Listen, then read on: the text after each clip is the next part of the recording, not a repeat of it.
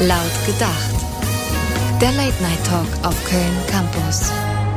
Guten Abend und jetzt sind wir mit etwas Verspätung on air mit unserem Late Night Talk. Ich bin im Studio hinterm Mikro, mein Name ist Laura Hapke und mit mir sind noch zwei wunderschöne Menschen. Mögt ihr euch kurz selber vorstellen? Hi, ich bin Vicky Just und ich freue mich schon total auf die Sendung mit euch beiden. Ich freue mich auch. Ich bin Jona Penczek und ich bin ganz froh, hier zu sein mit euch. Oh, das ist so schön, ähm, äh, denn wir reden heute über alternative Familienkonzepte. Ein ganz schön großes Thema eigentlich für so eine späte Uhrzeit, habe ich heute so festgestellt beim Recherchieren, was es alles so gibt. Aber ich glaube, bevor wir über alternative Familienkonzepte reden, müssen wir erstmal so ein bisschen klären, was Familie überhaupt für uns bedeutet und wie wir Familie verstehen, versuchen, das so ein bisschen einzugrenzen. Vicky ist da eigentlich momentan so eine kleine Expertin geworden, weil Vicky hatte für ein Uni-Projekt einen Film ähm, gemacht zum Thema Familie. Und ähm, du hast ja auch ein paar Leute befragt auf dem Campus. Kannst du da irgendwie so eine äh, Tendenz geben, was die meisten unter Familie verstehen? Also tatsächlich ist das Wort Liebe am häufigsten gefallen. Und ähm, auch vor allem Vertrauen und Geborgenheit. Aber auch vermehrt das Wort Stress gerade von, aus der jüngeren Generation. Und ähm, ich habe natürlich nicht nur Studenten gefragt, es war auch der ein oder andere Dozent der Uni dabei. Die haben es meistens aber so versucht, irgendwie mit Theorien zu erklären. Und ähm, da ging es vor allem immer um den Partner. Das fand ich immer sehr spannend, weil da ging es darum, dass man mit dem Partner halt zusammenhält. Und ähm, teilweise klang das auch so, ob also als ob das Thema Liebe da auch in den Hintergrund in dieser Beziehung zwischen zwei Partnern gerät, wenn es eben dann um Kinder geht. Weil wenn die Kinder dann mal da sind und eben auch schwierigere Zeiten auf einen zukommen, kann das schon mal sein, dass man, dass es halt in der Partnerschaft nur noch drauf kommt, zusammenzuhalten. Und vielleicht die Liebe zwischen, also diese Liebe, die vielleicht ein bisschen anders war, bevor die Kinder da waren, äh, nicht mehr ganz so vorhanden ist das fand ich ein bisschen überraschend, ehrlich gesagt, weil ich ehrlich, äh gut, die Herren waren auch schon so über 60, vielleicht noch mehr.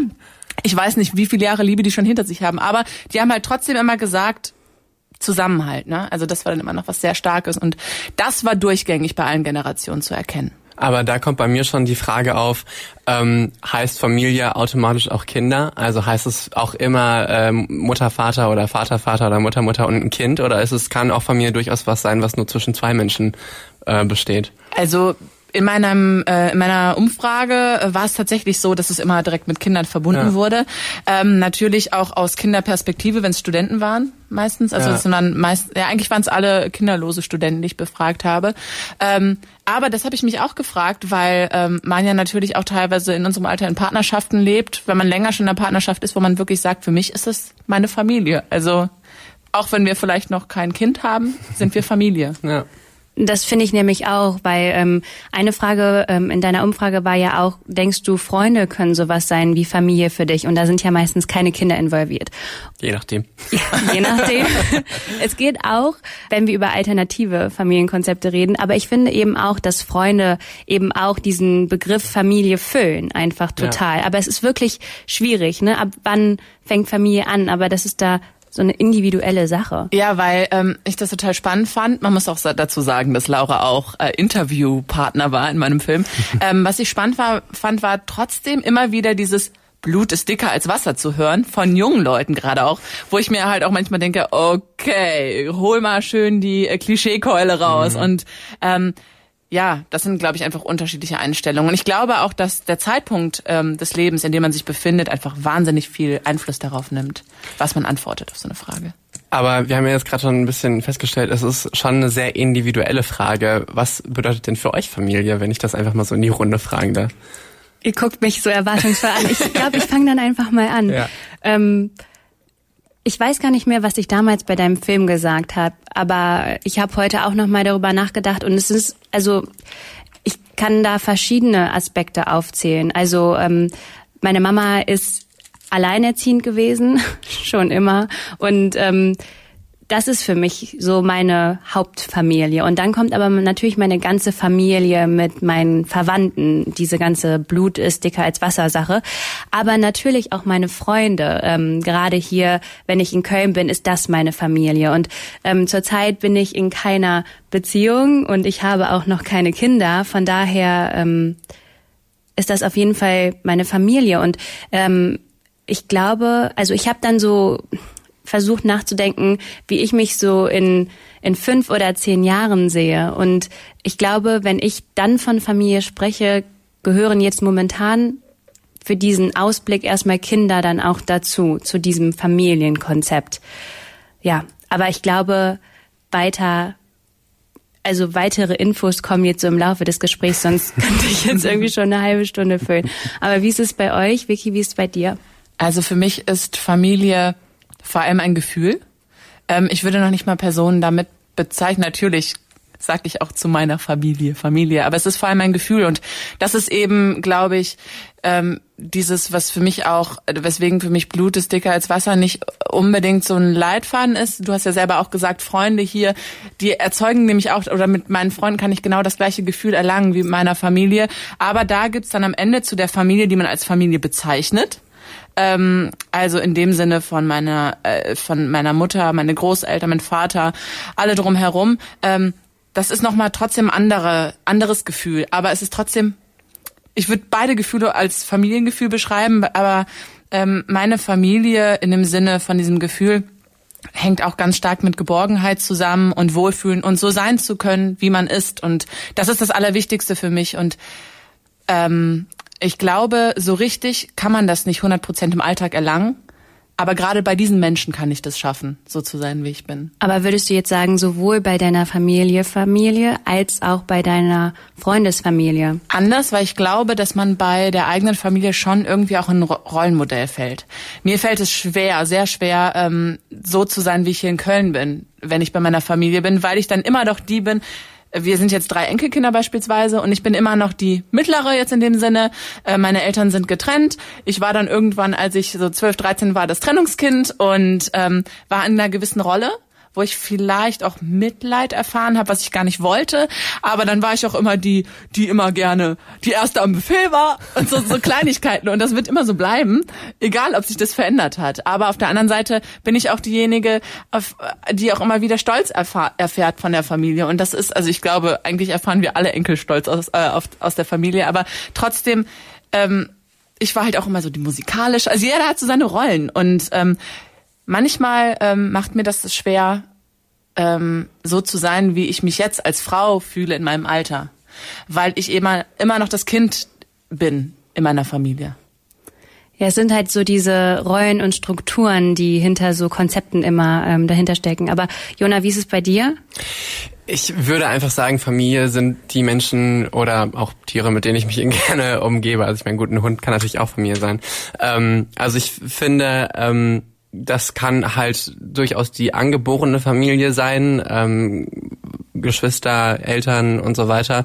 Ähm, das können aber auch durchaus Freunde sein. Ich habe mittlerweile ähm, Freunde gefunden, bei denen ich, zu denen ich wirklich sagen würde, das ist wie eine Schwester für mich oder sowas, also zu denen ich wirklich eine sehr enge Bindung habe und deswegen ähm, würde ich das auf gar keinen Fall irgendwie trennen. Und da finde ich es halt auch so dieses Ding, ähm, ich finde, Familie sucht man sich immer aus, weil ähm, ich auch sehr viele Verwandte habe, mit denen ich teilweise noch nicht mal mehr rede, weil die mir einfach echt am Arsch vorbeigehen. Ähm, ja, ganz blöd gesagt, aber es ist halt wirklich äh, so und deswegen finde ich, ist es einfach ein wichtiger Aspekt, dass Familie immer die Menschen sind, die man, mit denen man sich gerne umgibt und die man sich halt auch aussucht. Ich finde, dass du hast recht mit dem, was du sagst. Das wäre eigentlich super, wenn man das so erreichen könnte. Bei mir ist es aber genau andersrum, dass ich mich in den Konventionen meiner Familie so gefangen fühle, auch mhm. teilweise, dass selbst wenn ich irgendwie auch mal einen Streit habe mit irgendwem oder irgendwie Unmut herrscht, man das nicht offen anspricht, unter den Tisch fallen lässt und so, ist ja Familie. Man sollte sich ja verstehen. Und das ist halt auch das Problem, weswegen ich auch meine, ich kann nicht immer so sein, wie ich wirklich bin, mhm. weil ich zum Gunsten der Familie mich vergesse in manchen mhm. Momenten oder hinten anstelle. Ja. Und mein, ja, meine Sorgen oder sonst was wie. Aber würdest du das bei Freunden auch machen? Nein. Also ab, ich, so vor fünf Jahren hätte ich noch gesagt ja. ja, weil das so mehr oder weniger, aber das sind halt schlechte Freundschaften für mich, ja. weil ich finde, das Wichtigste ist, dass man auch, wenn irgendwas scheiße ist, das dem Freund ins Gesicht sagen kann und sagen kann, hey, hör mal, das war totale Kacke, was du jetzt gerade gemacht hast, das hat mich verletzt und ähm, sei mal, sei einfach mal ehrlich zu mir. Wir können doch darüber reden. Wir sind doch Freunde. Also ja. und das ist, glaube ich, das Wichtigste und Deswegen bin ich da auch bei diesem Familien, deswegen gibt's für mich doch diese zwei Bilder von mhm. Familie irgendwie. Mhm. Dieses Gefühl und auf der anderen Seite die angeborene Familie. Aber äh, ich glaube, das Bild, also ich finde, wenn man uns jetzt so zugehört hat, dann ähm, sind wir ja schon relativ offen, was Familienkonzepte angeht. Ne? Wir sagen ja dann auch so, unsere Freunde sind unsere Familie.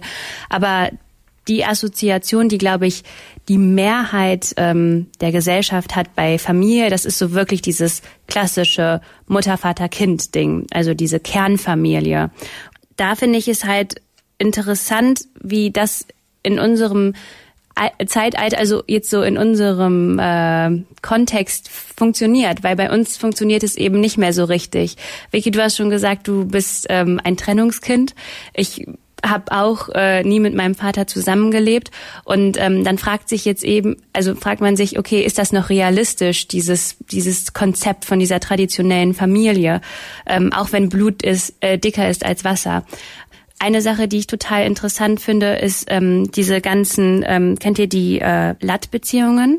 Ähm, es ist zum Beispiel Helen Bonham Carter und Tim Burton haben so eine Beziehung gehabt. Ich glaube, mittlerweile sind sie getrennt, aber die hatten auch Kinder und sind, haben aber in zwei verschiedenen Häusern gewohnt. Mhm.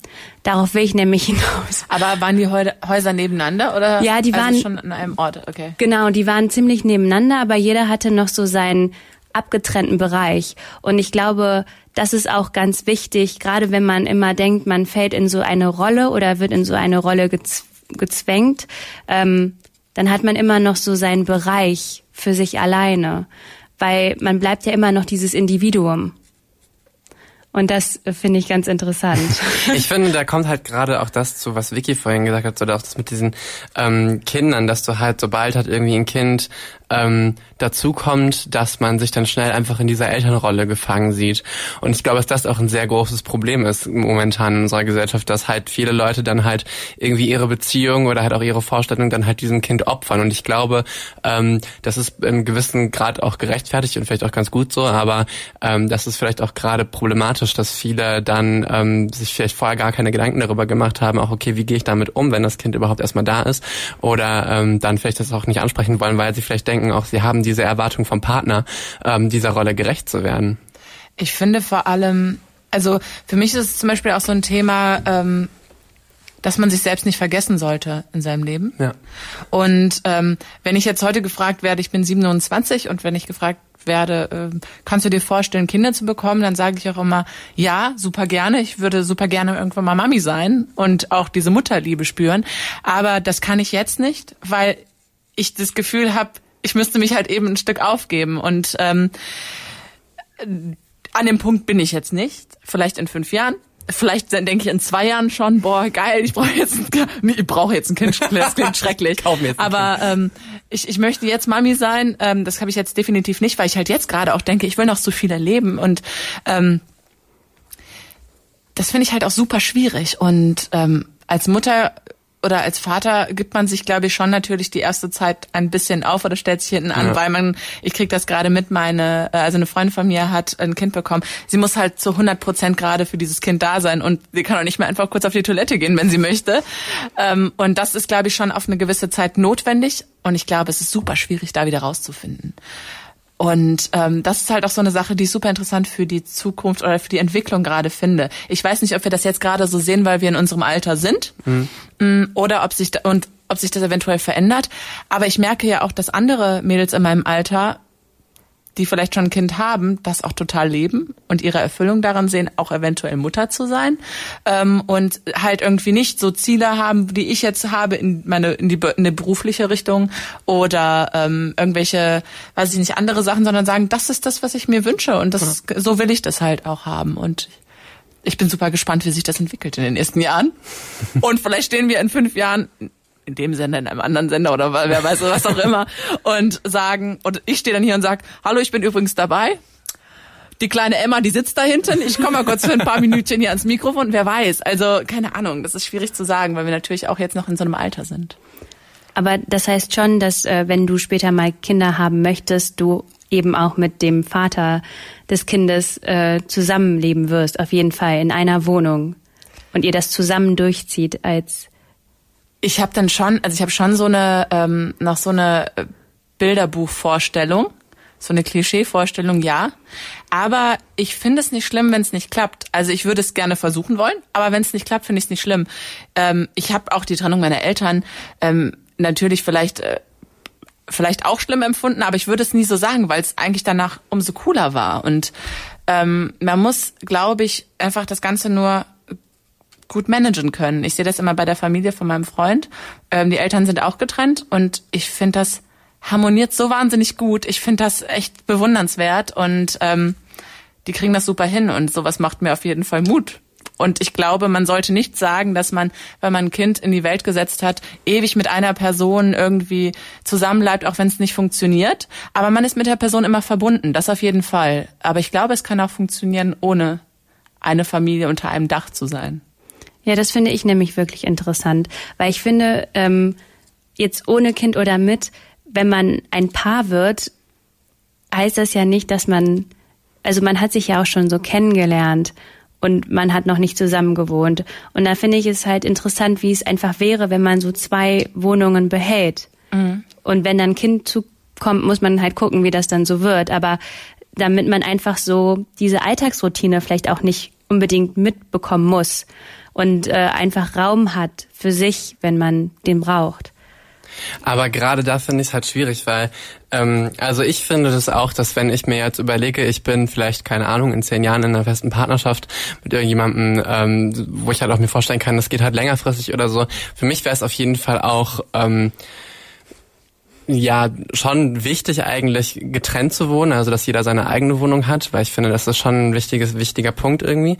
Ähm, aber ähm, wenn ich jetzt überlegen würde, ich würde mir dann noch, äh, also ich würde ein Kind wollen, dann würde ich das glaube ich nicht mehr wollen, weil ich glaube einfach dem Kind würde das nicht gut tun, ähm, in äh, zwei unterschiedlichen Haushalten aufzuwachsen, ähm, weil ich das bei mir halt gesehen habe und ich glaube, man muss halt irgendwie ein bisschen das Kind dann voranstellen. Also ich finde, die Entscheidung, ein Kind zu bekommen, ist halt immer ähm, mit einer gewissen Verantwortung verbunden halt natürlich und ähm, da muss man halt auch einfach sich selber zurückstellen in dem Sinne und auch wenn ich jetzt sagen würde, okay, für mein persönliches Leben möchte ich mir halt eigentlich nicht äh, jemanden aussuchen, mit dem ich zusammen wohnen muss, aber wenn das Kind halt da ist, ist es halt irgendwo besser für das Kind. Es gibt ja, glaube ich, sogar auch Studien, die das belegen, dass ähm, Kinder besser aufwachsen, dass sie, wenn die Eltern zusammen sind und so, selbst wenn die irgendwie streiten, sich streiten und so, keine Ahnung. Ähm, und das finde ich halt dann immer so ein bisschen ähm, ja schwierig. Ich sehe das auch auf jeden Fall so, dass ähm, man sich natürlich hinten anstellen muss, wenn man sich für ein Kind entscheidet, definitiv. Ich hoffe, das ist, vor, das ist vorhin hoffentlich nicht falsch rübergekommen. ähm, und ähm, deswegen sehe ich auch, glaube ich, so diesen Punkt, ich hoffe, also das Klischeebild ist, wo ich sage, im besten Fall funktioniert es einfach. Ähm, und ich glaube, man reißt sich ja automatisch viel häufiger zusammen und überdenkt Sachen 50 mal mehr. Ich meine, alleine wenn man schon zusammenzieht, ist es irgendwie so, dass man sagt, vielleicht läuft es gerade nicht gut, aber ich werfe deswegen nicht gerade alles über Bord, sondern wir arbeiten an uns. Und dann wird die Arbeit halt noch mehr, beziehungsweise wenn ne, es mal nicht läuft, wenn man ein Kind hat, aber man macht das ja dann auch ja gerne. ähm, ja, ich habe gerade überlegt, wie ich die Steigerung, also umso lieber macht man das Ganze halt oder es gibt halt diesen Grund und ähm, das mit den Wohnungen, also zwei komplett getrennte Wohnungen stelle ich mir super schwierig vor. Aber man muss ja auch immer gucken, ähm, wie man sowas verpackt, beziehungsweise wie man sowas angeht, weil die Wohnungen können ja im gleichen Haus sein. Mhm, okay. Das geht ja zum Beispiel auch oder im Haus nebenan. Das muss ja nicht heißen, dass der eine ähm, am anderen Ende der Stadt wohnt und man braucht immer eine halbe Stunde, um die Person zu erreichen. Und ähm, ich finde es ehrlich gesagt richtig interessant. Also ich habe auch einen ähm, Artikel darüber gelesen heute über eine Familie in der Schweiz und bei denen klappt es zum Beispiel richtig gut. Ähm, die haben dann so, die haben das nach Tagen aufgeteilt, irgendwie so von Montag bis Mittwoch äh, sind die in der einen Wohnung und die restlichen Tage in der anderen. Aber die ist wohl irgendwie auch eine 100 äh, Meter Luftlinie von der Einwohnung entfernt. Und ähm, die Eltern waren echt begeistert von diesem Konzept. Und ich meine, ne, woher, also klar Studien, aber Studien sind immer generell ein bisschen schwierig. Ne? Was sagen Studien schon so richtig aus? Ja, ja, ähm, was ja wirklich wichtig ist, ist einfach, dass man glücklich ist und dass man dem Kind viel Liebe schenkt. Und ähm, ich glaube, dass sowas auch durchaus funktionieren kann, weil wer hat uns gesagt, dass ne, wenn man ein Kind haben will, muss man zusammen wohnen und die Eltern müssen im besten Falle noch verheiratet sein. Wer hat uns das gesagt, dass es so sein muss und es nicht anders laufen kann? Ich Klar. glaube auch, dass die Harmonie eigentlich das Wichtigste ist. Also wenn das, es ist schon so. Ähm, du hattest ja auch eben gesagt, Jona, irgendwie, ähm, dass es auch sogar Studien darüber gibt, dass wenn die irgendwie, wenn alle unter einem Dach wohnen und selbst die Eltern dann irgendwie sich streiten, dass es trotzdem besser fürs Kind sein sollte. Aber ähm, das habe ich zum Beispiel damals anders erfahren, weil als meine Eltern sich getrennt haben, war dieser Raum, in dem der ganze Streit stattgefunden, der war einfach nicht mehr da und deswegen habe ich das auch so genossen. Also das ist halt die Frage. Das ist super schwierig, finde ich, an diesem Punkt. Klar, ich finde auch nicht, dass man da so eine pauschale Antwort drauf geben kann. Ich glaube auch, dass sowas funktionieren kann, aber ich finde es halt immer wichtig, dass man natürlich trotzdem noch irgendwie das Kind ähm, voranstellt halt einfach und halt einfach guckt, wie wirkt das sich auf das Kind aus und ähm, sich dann halt erst überlegt, wie das halt funktioniert, weil ne, gerade wenn du ein Kind bekommst, ist halt diese Familiendynamik halt eine ganz andere, als wenn du halt mit anderen Erwachsenen in so einer Familienbeziehung bist, als wenn du ähm, ja ein Kind noch dabei hast, wofür du die Verantwortung trägst. Sicher, klar. Also das Kind voran, aber genau, einfach gucken, Liebe und Geborgenheit schenken. ich würde sagen, wir machen hier kurz einen Cut, einmal zum Durchatmen Wir und schenken uns jetzt auch ganz viel Liebe und Geborgenheit. genau von Annenmai Kantereit mit oft gefragt. Campus. Oft gefragt von Annenmai Kantereit, hier bei Laut gedacht. Ja, und der Song sagt ja auch so ein bisschen, Familie ist ein Gefühl, es ist kein fester Ort. Und ähm, gerade haben wir schon darüber geredet, wie es eigentlich ist, wenn ähm, man ein Kind bekommt und ähm, man nicht in einer Wohnung zusammen wohnt. Wie finden wir das? Und es gibt ja auch schon so Familienkonzepte, die sich Co-Parenting, Co-Elternschaft nennen. Und das ist dann so, dass Freunde Kinder bekommen. Dann wohnen die Kinder meistens auch nicht mit den Eltern unter einem Dach, sondern ähm, es ist halt aufgeteilt. Co-Parenting finde ich auch gar nicht mal so schlecht, weil ich meine so, also ne, Freunde liebt man ja auch auf eine Weise und da geht es vielleicht manchmal sogar harmonischer zu, als ähm, wenn es ein Partner ist, den man anders liebt. Wie seht ihr das?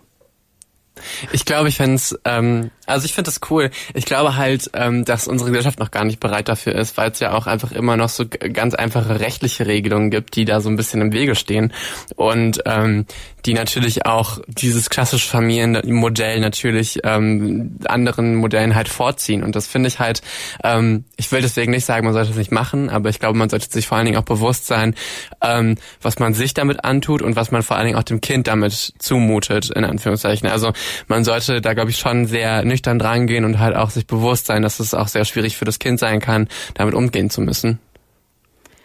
Aber andererseits kann halt eben auch dieser ganze emotionale Ballast abfallen und man kann sich vor allen Dingen um das Kind kümmern, weißt du? Weil das ist so die eine Sache, die man dann wirklich nochmal ähm, gemeinsam hat. Also dass das nochmal was wirklich Besonderes ist. Und wenn sich die Eltern dann zum Beispiel trennen oder so, dann ähm, das, das gibt es ja bei so einer Co-Parenting-Geschichte gar nicht. Und ähm, ich glaube, wenn es Freunde sind, muss man natürlich gucken, wie die Freundschaft vorher war, ob die überhaupt so stabil ist, sowas auszuhalten. Aber wenn die stabil ist, dann ähm, ja, warum nicht? Ich stelle mir das schwierig vor, wenn jetzt, also ich finde an sich klingt das ganz cool, aber ähm, abgesehen von der rechtlichen Seite, was ich auch super schwierig finde, ähm, es ist einfach so, stell, also stellt euch folgende Situation vor, einer der beiden Eltern lernt einen Partner kennen, der ans andere Ende der Welt will. Und man ist so dieses, also man hat irgendwann vielleicht nicht diese rationale Entscheidung, um zu sagen, nein, ich bleib jetzt hier bei meinem guten Freund, weil wir haben gemeinsam ein Kind, sondern lässt sich emotional total hinreißen. Das finde ich eher so ähm, schwierig bei der Sache. Aber die Vorstellung finde ich eigentlich unserer ähm, Generation oder Entwicklung her angepasst.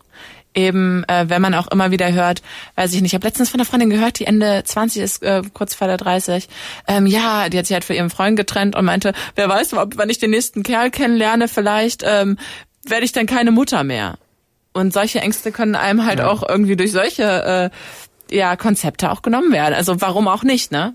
Wenn es nicht anders möglich ist und man sich gut versteht und beide den, die Intention haben, ein Kind zu bekommen und sich gut verstehen. Es kann auch klappen, aber ich finde es schwierig. Ja, und in dem Zusammenhang ähm, können wir direkt auch mal über Regenbogenfamilien äh, sprechen. Also eigentlich fast das gleiche wie Co-Parenting, aber wenn zum Beispiel ähm, ein lesbisches Paar mit einem schwulen Paar ähm, ein Kind bekommt oder wenn es äh, ein schwules Pärchen ist und eine Frau, die mit dem befreundet ist. Ähm, ich finde einfach, man sollte jedem Menschen, der ein Kind möchte, das auch dann irgendwie versuchen zu ermöglichen und nicht so viele Steine in den Weg legen. Ähm, ja. Ich finde vor allen Dingen interessant in dem Zusammenhang, dass halt auch gerade, ähm, ich meine, Regenbogenfamilie heißt ja auch im klassischen Sinne ähm, ja gut, klassisch ist vielleicht äh, ein bisschen zu viel gesagt, aber ähm, das ist vielleicht halt auch einfach ein schwules Pärchen, das ist ein Kind adoptiert zum Beispiel ja, oder ein lesbisches. Mhm. Ähm, und ich finde halt in dem Zusammenhang sehr interessant, dass es halt auch wieder, ich komme da wieder mal mit, mit dem wissenschaftlichen Teil und sage halt, es gibt halt Studien, die halt ähm, gerade belegen, dass Kinder in Regenbogenfamilien ähm, weitaus glücklicher aufwachsen, weil die Eltern sich halt einfach viel bewusster darüber sind, was sie mit diesem Kind machen, dass sie halt dieses, diesen Prozess, ein Kind zu bekommen, ist halt viel schwieriger. Ähm, du musst viel mehr dafür kämpfen kämpfen und so und ähm, Hass hat deswegen auch einfach schon viel mehr in die Intention hat, wirklich mit diesem Kind zusammenzuwohnen, dich damit auseinanderzusetzen. Und das finde ich halt sehr interessant, ähm, gerade an dieser Sache. Und ich glaube halt auch, dass das Co-Parenting dafür halt auch ähm, ja geeignet sein könnte, weil ich glaube, dass du da auch nicht einfach äh, dir jetzt jemanden ransuchst und sagst so, komm, wir machen jetzt mal ein Kind zusammen und gucken, wie das läuft, sondern dass du dir halt vorher auch ähm, dich hinsetzt und dir überlegst, okay, pass auf, wie kann das funktionieren? Und ich glaube schon, dass es in dem Zuge wahrscheinlich auch für das Kind eventuell tatsächlich sogar besser sein könnte, als wenn es halt so ein unbedachtes, wir wollen jetzt mal ein Kind bekommen, weil es ist halt, wir sind jetzt Ende 20 und das macht man so. Ja, das finde ich nämlich auch, ähm, das hast du sehr schön gesagt, Jonas. Das kann ich nur so unterstreichen, weil ähm, das Argument, mit dem dann viele Gegner von, von Regenbogenfamilien oder Co-Parenting kommen, ist dann immer so, ja, aber das ist nicht den biologischen Voraussetzungen entsprechend. Oh, den biologischen Voraussetzungen entsprechend ist auch nicht, dass wir älter als 30 werden. ja, das ist, das, boah, da kriege ich die Krise, wenn ich sowas höre, ne? Also wirklich, ja, aber ich glaube, das ist halt vor allen Dingen in unserer Gesellschaft. Also ich kann das auch nicht nachvollziehen, weil ich finde, wir sind, also wir haben uns schon so weit weg davon entwickelt, dass wir Sachen nur auf der Grundlage von biologischen Voraussetzungen begründen müssen. Und vor allen Dingen ist das, glaube ich, ähm, zumindest in Deutschland sehr, sehr geprägt immer noch durch diese christlichen mhm. Werte, die ja nicht unbedingt schlecht sind. Und die Kernfamilie, das ist ja auch kein scheiß Modell. Ne? Nicht, dass das jetzt hier so wie so ein Bashing rüberkommt. Aber ich finde, es sollte auch mal ähm, mehr akzeptiert werden, dass es eben auch alternative Familienkonzepte gibt, die durchaus funktionieren und äh, die man nicht direkt so schlecht reden muss. Ich finde halt wichtig, wie gesagt, dass es, ne, dass unsere Gesellschaft oder auch unser Rechtssystem halt einfach sich dem angleicht, dieser Entwicklung, ähm, dass wir nicht nur ähm, sehen, dass sowas funktioniert, sondern dem halt auch wirklich äh, uns zuwenden und halt auch sagen, okay, pass auf, wir möchten auch solche Familien unterstützen. Weil das Ding ist zwar, dass äh, natürlich da die ganzen ähm, hängengebliebenen Leute sagen können, okay, das ist irgendwie nicht so ganz das, was ich cool finde, weil ich bin äh, in Hintertuffingen aufgewachsen, dann macht man das nicht so. Aber ähm, das Ding ist ja, die Leidtragenden sind dabei ja nicht unbedingt die Eltern, die dieses Konzept leben, sondern meistens die Kinder, die halt diesen gesellschaftlichen Druck ähm, ertragen müssen. Und das finde ich halt im immer ein bisschen ähm, kritisch und ich verstehe nicht, warum diese Menschen, die diese Denkweisen haben und diese halt auch so in die Welt tragen, nicht verstehen, dass sie halt vor allen Dingen damit den Leuten, die sie ja eigentlich schützen möchten, weil es ist ja vorrangig immer so dieses, mhm. ja, die armen Kinder, dass sie halt denen damit am meisten wehtun. Und das finde ich halt immer sehr ähm, schwierig. Deswegen würde ich mir wünschen, dass es halt mehr in die Richtung geht, dass das äh, ja vor allen Dingen auch rechtlich mehr akzeptiert wird, um halt diesen gesellschaftlichen, gedanklichen Schritt da auch zu gehen. Ja, generell, ich glaube, eine Sache, die allgemein Partnerschaften äh, erleichtern würde, ist nicht diese, diesen Druck zu haben, okay, wir müssen heiraten, mhm. bevor wir ein Kind bekommen. Ja. Weil ne, selbst wenn ähm, Eltern ähm, heiraten könnten und es nicht tun, ist es ja auch schon unglaublich kompliziert und ähm, es werden einem so viele Steine in den Weg gelegt, die einfach total unnötig sind. Ich habe auch das Gefühl, also zumindest in meinem Freundeskreis ist es so, dass viele Mädels sich auch eher vorstellen können, mit ihrem Partner ein Kind zu bekommen, als zu heiraten. Also es geht mir selber so. Ich könnte mir eher vorstellen, ein Kind zu bekommen, als zu heiraten. Ähm, äh, weil heiraten ist halt auch teilweise überflüssig mittlerweile. Und ähm, was halt echt aber immer noch kacke ist im System, ist, dass die Mutter halt so viele Rechte hat und Väter halt echt noch krass kämpfen müssen, um dann Recht irgendwie auch zu kriegen, ja. was das Kind angeht. Und da müsste echt viel überdenk äh, überdacht werden. Und ähm, ja, irgendwie gruselig. Aber es ist auch bei mir in der Familie so, dass es natürlich schöner wäre, wenn ich irgendwann mal schwanger sein sollte, dass ich schon vorher den Ring am Finger habe. Polnisch-katholisch an dieser Stelle. Ja, das ist natürlich immer so ein bisschen der Druck dabei, ne? Ja. Warum gibt es Druck bei so einer schönen Sache eigentlich, ne? Das ist eine sehr gute Frage. Warum? Genau, das ist halt so eine, ich glaube, das ist aber auch so ein bisschen so eine Deutschland-Sache. Also dieses Bürokratische, alles, was ähm, schön ist und was auch einfach laufen könnte, muss irgendwie auf äh, zehn Papieren festgehalten werden, damit es überhaupt rechtmäßig ist und ähm, ja, legal oder ich, ich weiß es nicht, es ist einfach schwierig. Ich habe an dieser Stelle jetzt gerade noch so einen Spontaneinfall bekommen, ähm, ohne irgendwas auf dem Zettel stehen zu haben. Wie seht ihr das denn mit Feste feiern? Ich dachte jetzt gerade daran, Familie, was bedeutet Familie für mich noch? Und dann musste ich direkt an Weihnachten denken und alles Mögliche. Oh und bei mir war das damals, bei mir war das damals so, ähm, als meine Eltern sich getrennt haben, ähm, dass ich immer ähm, an den Festtagen mit meiner Mutter mitgefahren bin zur Familie, weil da einfach der größte Teil der Familie sitzt und ich als Kind das Ganze natürlich total schön fand, alle zu treffen und ähm, da finde ich das auch interessant. Habt ihr schon mal Weihnachten mit Freunden gefeiert und ist das dann anders als mit der Familie, die angeboren ist und all solche Sachen? Ich war an Weihnachten vier Tage lang durchbetrunken. Ich wollte das an dieser Stelle nochmal einwerfen. Aber auch so ähm, am 24. hast ja. du nicht mit deiner Familie gefeiert oder Doch, du warst betrunken? Genau, deswegen war ich ja betrunken. Okay. ähm, nee, tatsächlich auf deine Frage ähm, zurückzukommen. Ich habe noch nicht mit Freunden gefeiert. Ich fände es aber, also das Ding ist, ähm, ich bin halt nicht christlich, deswegen glaube ich nicht daran. Deswegen möchte ich es auch eigentlich nicht feiern und deswegen ist mir das nicht wichtig. Ich fahre aber immer zu meiner Familie, weil die halt christlich sind und die das schön finden, wenn ich dabei bin und ich einfach weiß, dass es denen viel gibt, wenn ich dabei bin.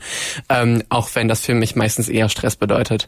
Ähm, ich habe aber auch jetzt schon ähm, eine Freundin bzw. meine Mitbewohnerin, bei der ist es so, dass die halt auch Weihnachten irgendwie schon gar nicht mehr wirklich mit ihrer Familie feiert, weil es halt einfach nur zu Streitigkeiten immer kommt. Und der habe ich halt auch schon angeboten, ey, du komm doch einfach mit zu mir.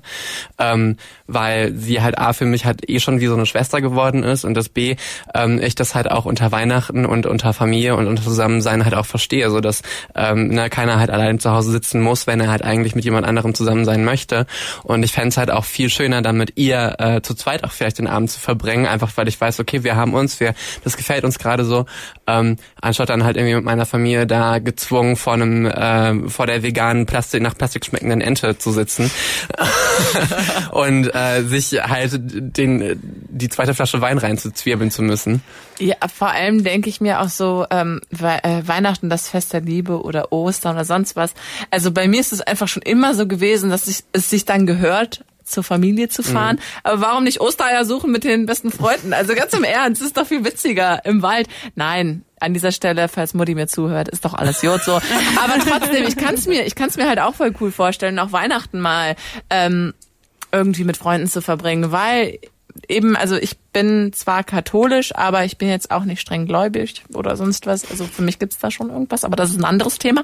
Ähm, aber es ist halt so dieses Fest der Liebe, man kommt, es ist halt Tradition so Traditionsfeste. Du hast auch eine recht große Familie, oder? Ja, ja. schon, schon so. Aber genau das ähm, Stichpunkt Themen, äh, Tradition und große Familie. Ich glaube, also zumindestens habe ich das Gefühl, bei uns in unserem Alter ist es mittlerweile so, dass man sich eben an festen Terminen trifft, weil man sich sonst vielleicht nicht so oft sieht. Hm. Darum ist gerade auch Weihnachten sowas, ähm, was für mich halt gar nichts mit äh, Christentum und christlich sein zu tun hat, aber es war dann halt, man kennt es halt 24.12., da ist dieses feste Datum. Und äh, ich glaube, darum ist es auch der Familie wichtig, sich an diesem Tag zu treffen. Und ähm, ich glaube, mit Freunden kann es genauso schön werden, aber ähm, dann muss man irgendwie gucken, dass man sich mit der Familie an einem anderen Tag trifft. Ich frage mich immer, also ich würde es so gerne ausprobieren, weil ich nicht weiß, ob diese festliche Stimmung aufkommt. Allein, dass man irgendwie die Tatsache, dass man irgendwann älter wird, erwachsener wird und der Zauber so ein bisschen verflogen ist mit der Zeit, ähm, würde mich das voll einfach aus diesem Grund interessieren, ob dieses festliche Gefühl, weil ich auch dieses Gefühl mit Familie verbinde, auch jegliche festliche Gefühle. ähm, kommen bei mir auf, wenn ich mit meiner Familie da irgendwie äh, am Tisch sitze.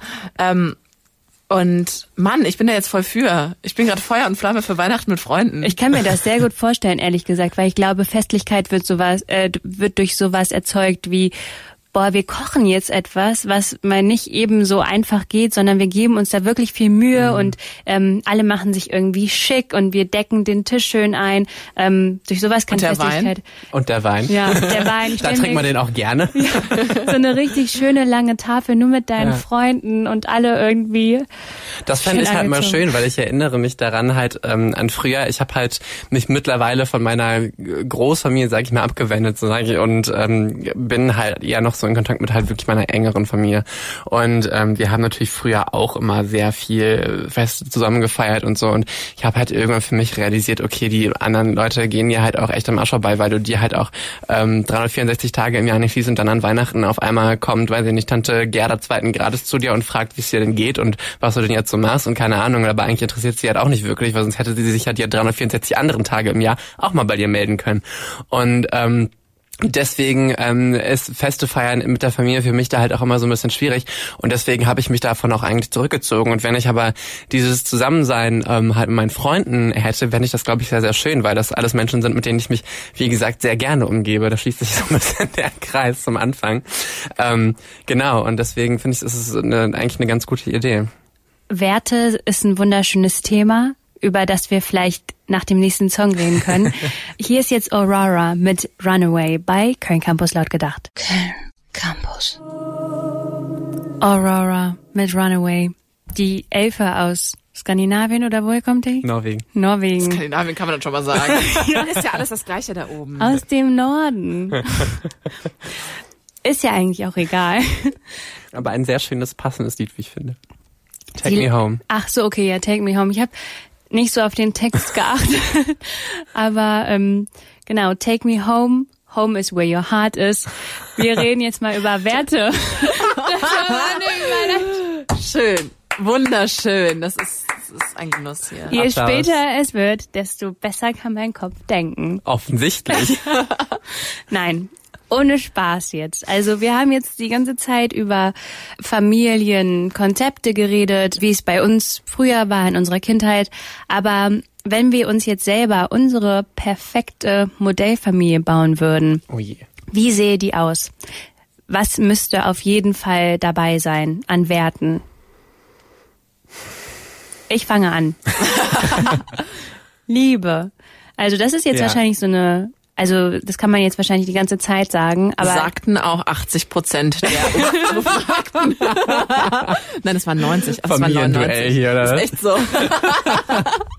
aber tatsächlich, also ich finde, das, das klingt jetzt so super naiv, aber ich finde, wenn da genug Liebe ist, dann schafft man auch alles. Mm, das würde ich so nicht unterschreiben, Doch, aber Jonas. anderes Thema. aber Liebe ist schon ein sehr wichtiger Faktor, da stimme ich dir auf jeden Fall zu. Ja, Liebe, weil ich finde, mit Liebe kommen auch so Sachen automatisch wie Respekt, ähm, Akzeptanz. Auch das alles, ich finde, das kannst du nicht voraussetzen. Also Liebe ist schon ein großer Punkt, aber das kannst du damit nicht äh, automatisch vereinbaren. Also ich glaube, dass du auch ähm, einen Menschen lieben kann und ihn trotzdem deswegen sehr wenig respektierst. Jetzt zerbricht meine Seifenblase. das ist echt ein Gesichtsausdruck gerade. Das. Oh. Ja. Okay. ja, ich meine, also jetzt um einen kurzen Exkurs zu machen, aber ich meine, guck dir mal so abusive relationships an, wo der eine äh, den anderen schlägt, ähm, wo der Partner den anderen vielleicht auch liebt, aber halt einfach nicht respektiert oder ne? Das ist ja auch. Ja, aber ist das denn wirklich ernsthafte Liebe, aufrichtige naja, Liebe? Ja, es ist, wie du Liebe definierst, aber es ist ja trotzdem. Ähm, oh, das ist ein, ein Fass ohne, ohne Boden. Boden. Das ist, das ist jetzt echt schwierig, das noch zu öffnen, glaube ich. Das stimmt. Ja. Na gut, aber gut, ich Laura stimme dir zu, Liebe. Liebe okay, was packst ja. du in den Koffer, Vicky? ja, auch eigentlich wollte ich direkt mit was anderem anfangen, aber wenn wir bei Liebe anfangen, dann muss ich, ich kann ja gleich bestimmt nochmal. Ähm, auf jeden Fall Zusammenhalt. Das wünsche ich mir auch von meiner Baukastenfamilie. Zusammenhalt. Ja. Ja, die mit den, wir machen gleich eine Runde zwei, weil ich habe noch anderes im Kopf. Ich finde, ähm, Verantwortung ist sehr wichtig. Verantwortung für die anderen Personen zu übernehmen. Und das halt gegenseitig. Also, dass es trotzdem auf so einer Augenhöhe bleibt, aber dass man halt sich bewusst ist, dass man Verantwortung für die anderen mitträgt. Aber wenn, wenn man sagt Verantwortung, kommen dann nicht auch gleichzeitig so Sachen wie Respekt zum Beispiel mit? Also ich finde halt so, wenn man, wenn man einen äh, eine Sache nennt, dann sind das halt auch andere Sachen direkt so Weil, mit. Aber eher, weil du sie damit verbindest, oder? Also ich meine, wenn es das gleiche wäre, würde man das ja nicht in unterschiedlichen Worten ausdrücken, oder? Aber in Deutschland gibt es sehr viele Synonyme für ein Wort. Aber würdest du Respekt und Verantwortung gleichsetzen? Nicht, oder? Oh, das ist jetzt so, das ist jetzt so eine philosophische Diskussionsrunde, aber ich finde, ähm, doch irgendwie schon, weil wenn ich, wenn ich für jemanden Verantwortung übernehme, dann zolle ich ihm ja auch gleichzeitig Respekt, dass es eine Person ist, um die ich mich gerade kümmern Du kannst auch möchte. Verantwortung für dein Kind übernehmen und es trotzdem sehr wenig respektieren. Also du kannst trotzdem die Meinung deines Kindes nicht respektieren, auch wenn du Verantwortung für das Kind übernimmst. Ja, stimmt. Und dann kommt mein Liebesaspekt mit hinzu. Ich habe gerade auch überlegt, ob Verantwortung nicht auch was Egoistisches sein kann tatsächlich. Obwohl man für jemanden Verantwortung hat, stellt man selber an oberster Stelle, dass man eben diese Verantwortung, also weißt, wisst ihr, was ich meine? Diese Aufgabe. Weil Verantwortung ist ja auch irgendwie eine Aufgabe. Also du meinst Verantwortung um ihrer selbst willen. Ja. Naja, gut. Aber da musst du dir halt auch wieder überlegen, was ist nicht egoistisch in unserer Welt. Ja, das wird dann auch wieder so sehr philosophisch, Güte. oder? Ja, wir driften jetzt, glaube ich, in immer mehr Fässer Ja. ab. Das stimmt. Okay, was, was kommt noch in unseren Familienkoffer? Ja, Vicky, du hattest so viel. Hau mal raus. Ja, ähm, oh, jetzt unter Druck. Leute, Leute, es ist spät. Ähm, nee, ähm, auf jeden Fall ähm, ist Ehrlichkeit. Nicht Ehrlichkeit, Aufrichtigkeit vielleicht eher. Also ich weiß gar nicht, wie ich das in ein Wort fassen soll. Das, was ich vorhin beschrieben habe, was ich meinen Freunden gegenüber mehr haben kann als der Familie, und zwar wirklich all das sagen zu können, was man denkt und Verständ Verständnis. Ist vielleicht Verständnis das Wort, was ich suche? Dass man eben miteinander sprechen kann und Verständnis, Kritikfähigkeit. Schwierig. Ich finde, Geborgenheit und Sicherheit ist so ein großer Aspekt. Also, dass du halt mit der anderen oder mit den anderen Personen halt auch darüber über Dinge reden kannst und dich trotzdem noch bei denen geborgen fühlst und trotzdem noch, ähm, also nicht das Gefühl hast, du musst dich rechtfertigen. Rückhalt? Rechtfertigen. Sorry, das war jetzt so. reingeplatzt. Ja, vielleicht auch so ein bisschen Rückhalt. Also das ist, glaube ich, da fängt es bei mir an, ineinander überzugehen.